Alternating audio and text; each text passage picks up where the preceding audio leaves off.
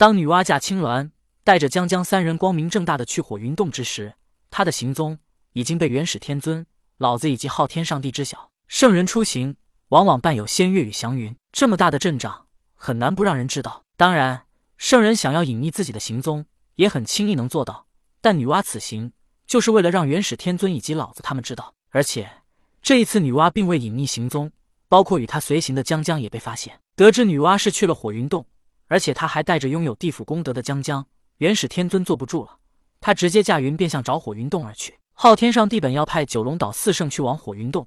但是他想到，以前并未有天庭，那火云洞三皇虽是人间之主，其实也是三界之主。天地人三皇做皇帝的时间比昊天上帝还要早。想到这里，昊天上帝觉得要给他们应有的尊重，于是昊天上帝也直接驾云赶往火云洞。女娲摆出这么大的阵仗，老子知道他的用意。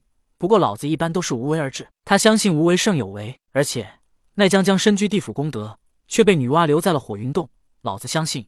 元始天尊和昊天上帝绝不会坐视不理，或许他们现在都在着急的赶往火云洞呢。想到这里，老子又陷入了闭目养神当中。元始天尊来到火云洞，并未等童子前去通报，而是直接硬闯进入了洞中。神农既然承诺收下了江江，作为曾经的皇帝，他自然要一言九鼎。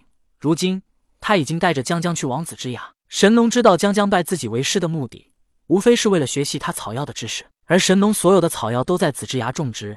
江江要跟着他学习，最重要的一点便是先要认识记下所有的草药。等认识所有的草药之后，还要记下所有草药的药性，然后再根据所有的草药特点制药，直到最后像神农一样，根据各种草药的特点自创药方。此时，神农带着江江来到了紫之崖，而金蝉和地里藏没有拜师，他们也对学习草药知识不感兴趣，就到一旁玩耍。不过，他们二人以前在地底就经常争斗，现在虽然化形成人，依然看对方不顺眼。二人不能打斗，便以言语侮辱讽刺对方。所以，当元始天尊硬闯进火云洞之后，他只看到高台上坐着伏羲与轩辕。那个小女孩呢？把她交出来！元始天尊面如寒霜的说道：“元始，你我当初有约定，我们不插手人间事，只待在火云洞。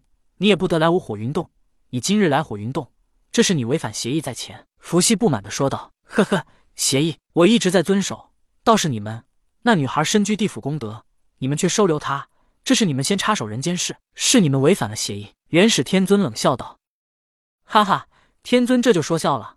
那女孩身居地府功德，与你人间何干？”轩辕皇帝哈哈笑道：“没有人间，哪来地府？”元始天尊又道：“纵然如天尊所言，地府是因为人间而来，可地府却不是人间，而且我们定下协议之时还没有地府，如何说我们违反协议？”伏羲也说道：“哼！”元始天尊冷哼。这时，外面传来一阵爽朗的笑声，道。哈哈，天尊为何来此？随着笑声，昊天上帝从外面走了进来。看到昊天上帝，元始天尊低头行礼道：“拜见陛下，免礼，免礼。”昊天上帝摆摆手道：“看到昊天上帝来到，元始天尊心里咯噔了一下。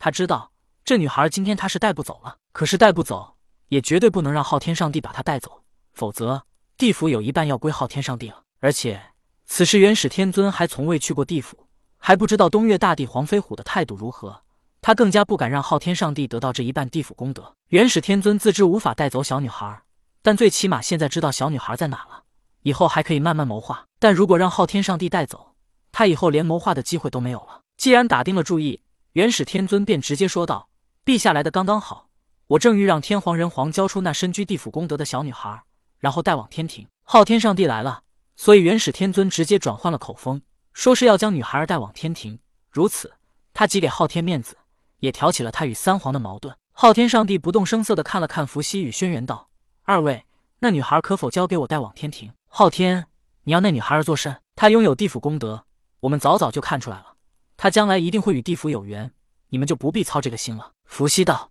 伏羲说的很明白，你们不管带不带走这个女孩，她将来都是与地府有缘。伏羲与昊天同为皇帝，一个是过去，一个是现在，所以他们在对方面前，谁也不会称朕。朕为三界之主。”那女孩有地府一半功德，朕要将一切不可控制的因果都抓在手中。昊天上帝突然一挺胸，以威严霸气的声音说道：“昊天的转变让伏羲面色一冷，他站了起来，站在高台上，居高临下的看着昊天道：‘朕也曾为三界之主，蜗居火云洞，已经是我最大的妥协，不要逼我们撕毁协议。’伏羲与昊天，一个居高临下，面色冷峻，一个身姿挺拔，威严霸气。朕不想伤你们。说着，昊天上帝的身上气运红光泛滥，映红了火云洞。此时的昊天上帝为三界之主，他身上的帝王气运无人能及，伏羲、轩辕都抵挡不了。但这时轩辕也站了起来，对昊天上帝道：“陛下，还请自重。”伏羲与轩辕同样是圣人，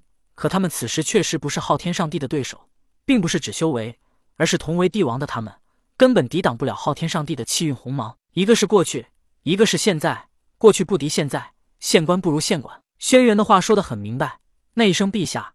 便是承认昊天上帝三界主宰的地位，但让昊天自重，也是说他不能肆意妄为。好，朕可以等，女孩可以留下，但当他离开火云洞之后，你们便无权过问，除非你们一直把他留在这里。昊天上帝散去了帝王气运红光后说道。